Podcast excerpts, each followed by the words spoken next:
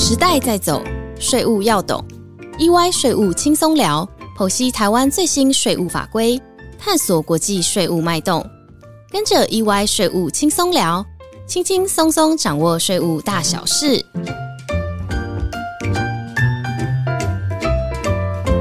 大家好，欢迎收听 EY 税务轻松聊，我是安永税务服务部营运长刘慧文 Heidi，很开心又在 EY 税务轻松聊与大家相聚。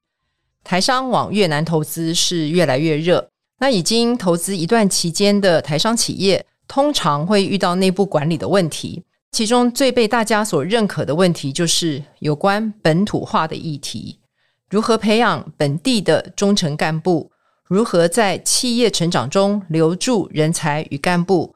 今天我们就将安永在越南第一线协助各位台商朋友的曹耀文总监欧文从越南邀请到现场，一起来和我们聊一聊目前越南企业内部管理的留才议题，如何激励干部？我们用实例来解说。大家好，我是 Ernest Young Vietnam Limited Chinese Business Service Director。就是安永越南曹耀文，大家都叫我欧文，很高兴今天有机会跟大家分享这个主题。本土化呢，多半是台商制造业在越南落脚以后所遇到的前三大的经营议题。随着人才竞争的激烈，制造业都在思考如何更有效率领导跟管理企业。今天呢，我们来以一个实际的案例。跟这些企业的朋友分享。嗯，欧文说的没错。制造业投资越南之后，多半因为企业成长带动人才需求的一些急迫性。同时，我们也发现越来越多的企业实践 N 加一工厂，就是把越南当成一个生产的基地。在这个情况之下，更凸显出人才留任的重要性了。那另外，我们也有观察到一个现象，就是企业在招聘干部时。常常来了新人的干部，但是资深的干部却被同业给挖角了，这实在是企业必须要解决的一个当务之急。没有错，近年来越南已经开始吸引来自许多不同国家的投资。那我跟大家分享或者复习一下五个吸引海外企业到越南投资的原因。第一个就是越南它的开放政策使越南成为一个热门的商业环境。它跟很多国家签订自由贸易协定啊。第二个，越南它是一个庞大的市场，它将近有一亿的人口。第三个，越南追求更高的经营伙伴跟制造伙伴啊，例如我们今天会谈的比较多，都是谈电子制造业。第四个呢，就是在文化、政治、地理上，它靠近中国，所以就是有许多从中国或者这些产品过到越南来加工的一个优势。最后一个就是所谓的国际经济的一体化啊，越南的搭的这个供应链的重组哦，他自己也扮演了一个重要的角色。那我们刚刚提到这五个原因呢，因为越南带了许多投资，加上呢新加入越南的企业，他有这样的需要，他在越南本地在找人才的时候呢，因为人才少，所以人才就容易被挖角。那对于现在在台湾新进越南的这些企业呢？大家都在想怎么去找到人才，这已经是优先的竞争的优势考量。的确，就我所知，像台湾电子五哥几乎都在越南开发他们的业务很多年了，也陆续扩充越南当地的智慧制造产线。还有在越南著名的电子制造服务商 EMS 厂，以及著名的电脑周边品牌商，都早已在越南落地。那也代表消费电子行业在越南的蓬勃发展。早期台湾的自行车业、纺织业、鞋业等，更是早已在越南经营许久了。啊，是的，这些已经在越南经营事业一段期间的传统行业，他们所面临的问题，多半像是税务稽核，或者是我们谈到的本土化问题喽。那我们先来谈谈税务稽核的问题，它背后的原因是由于越南税务当局查税经验的丰富。跟他电脑系统连线的进步，企业一旦面对合规上的问题，都会面对这相关的挑战。那另外一个问题就是，我们今天谈到这些传统行业跟电子行业共同面对的劳工聘雇、人才管理的议题等等。若带着中国大陆相同的概念来越南设立一个五千个人以上的工厂，那由于越南的工人的工作习性。他们还是希望就近为主，那这样子的设厂就会找不到人才，哦，找不到人力。那找到工人之后呢？你如何透过组织架构跟绩效奖励措施的激励来激励人才，让人才有能力主动解决问题或掌握机会？所以在这里呢，我先做一个小总结啊。企业经营一段时间之后呢，税务问题跟本土化的人才的问题，都是两个非常重要经营管理的挑战。嗯，没错。那偶尔面对这样的一些内部经营管理的挑战。我们可以来跟台商的朋友来分享一下，我们有没有什么样的服务的经验呢？好吗？好好的，那我就用一个本土化的个案当做案例来与各位听众朋友说明一下。过去这三年来，我们深入企业的绩效管理与核心干部的激励奖励做法当中呢，多半在越南的外籍干部或本地员工有能力的、做得不错的，经过一段时间，多半会被加薪挖角。一旦被挖角，整个组织团队很容易就失去竞争优势。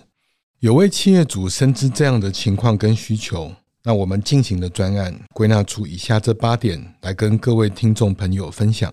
第一点呢，我们就理解这个企业主对哪几个干部呢？他想要受惠于这个长期奖励措施，有所谓的企业主分配资源的办法，所以我们就根据企业主他的需求，我们深入了解。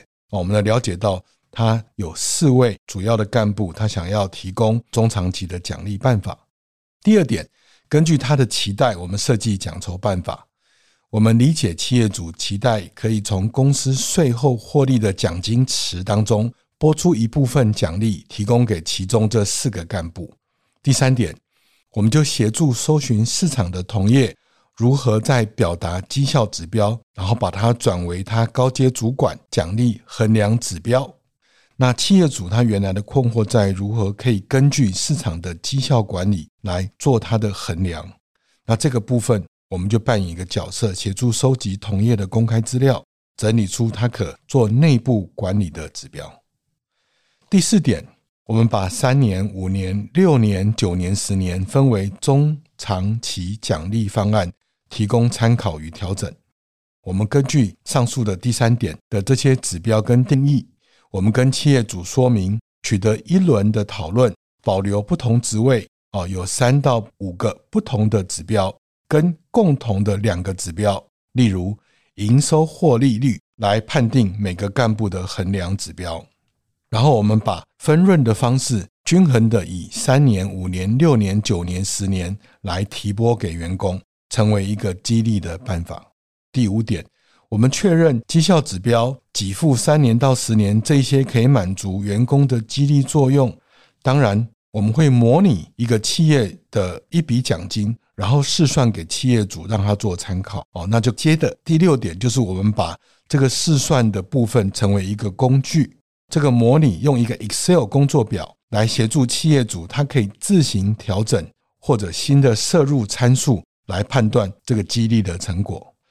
到最后两点呢，我们就会帮助员工去沟通，他个人会增加哪一些个人所得税哦。那我们透过人资的同事跟这几个部门主管沟通他增加的部分。最后一点呢，企业主确认后将内容办法更新在劳动合约中，并符合越南各式商业法规。当与企业主与核心干部沟通完后。由安永具有人资专长的律师来撰写其奖励办法，于劳动合约中就完成这个专案。所以总结来讲，我们上述呢，就是除了每一年的 KPI 的这种短期奖励，我们就加上了一个三年、五年、六年、九年、十年的奖励办法。最后呢，这家企业呢，他选择这些奖励办法搭配员工的购物的补助办法。结果如何呢？哦，这个企业主他已经减少一半去公司的经营时间，用来规划策略以及他个人的生活。哇，欧文，这听起来是一套非常完整的规划与导入。欧文，在我们辅导这个客户导入的过程当中，可以请你和我们分享一下，因为你这边有八点，那有哪几点是客户最在意的地方呢？好，这客户呢，他如同其他客户一样，他知道。在越南经营企业，最重要就是掌握获利，以及这段期间土地增值的机会。所以客户呢，他自己就不断的购买土地，增加这些合作生产的模式。在扩大规模的当中，企业主他遇到最大的挑战就是什么？他自己年纪大了，体力有限。那企业主他常常思考说：那我组织扩大，我怎么去借力使力，以及我怎么去永续经营？所以客户最在意就是如何去激励现有的主管，让他留任，并且让整个管理自动化，所以他可以比较少的时间花在日常的经营管理事项上，他可以把这些时间省下来，在做策略以及个人的经营生活。那安永我们就协助这整个过程，帮客户是实现怎么去进行。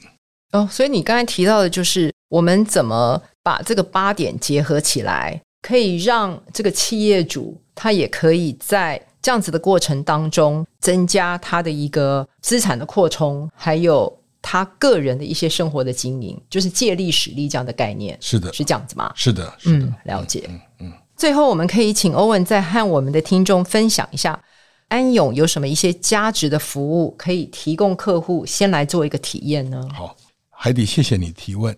因为安永越南，我们是四大最早到越南设立公司，所以呢，我们就知道大家的痛点就是越南的法规非常复杂哦，所以我们在二零二零年，我们就开始设计了一个系统的方式来协助大家学习法规。除了如此呢，我们又设计了一个一条龙的解决方案，帮助大家可以节省时间跟降低风险。举个例子来讲，比如说，当一个企业客户他来到越南的初期，他在找工厂，他在找土地，那当然也会关心所谓的租税优惠。那再就是他会关心所谓的劳动条件这些，那这就是安永我们的专长，我们就会透过线上演讲会来跟大家介绍这样子越南的法规。所以我们就成立了一个平台，那那个平台就是让大家学习税务、投资。法规，大家就非常容易的知道越南的要求，让大家上完课之后有什么问题，还可以有所谓的一对一的上课，那客户就可以从这一对一的上课提他个别性的问题。那最后呢，每个月月底我们也会推出不同的电子报或者一些出版品，让大家能够温故知新。所以月初有线上演讲会，月中有所谓一对一的课程，月底我们有所谓的出版品。所以等于是在越南的这些企业家，他的员工就可以搭着这个学习的便车哦，能够很快的进入状况。是，谢谢欧文。讲到这边，我们看到台资企业他们到越南投资，其实已经是一个显学，投资机会跟风险也同时存在。但是让企业最感到头痛的问题，就是在人才管理以及如何透过人才来解决层出不穷的问题。那或许企业可以考量啊，如何透过刚才欧文这边我们所聊到的一些人才激励的方案，来协助企业留住人才及激励人才。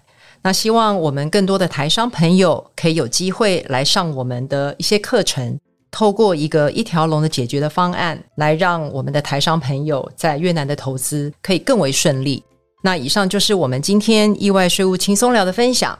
感谢大家的收听，我们下周一再见，拜拜，拜拜。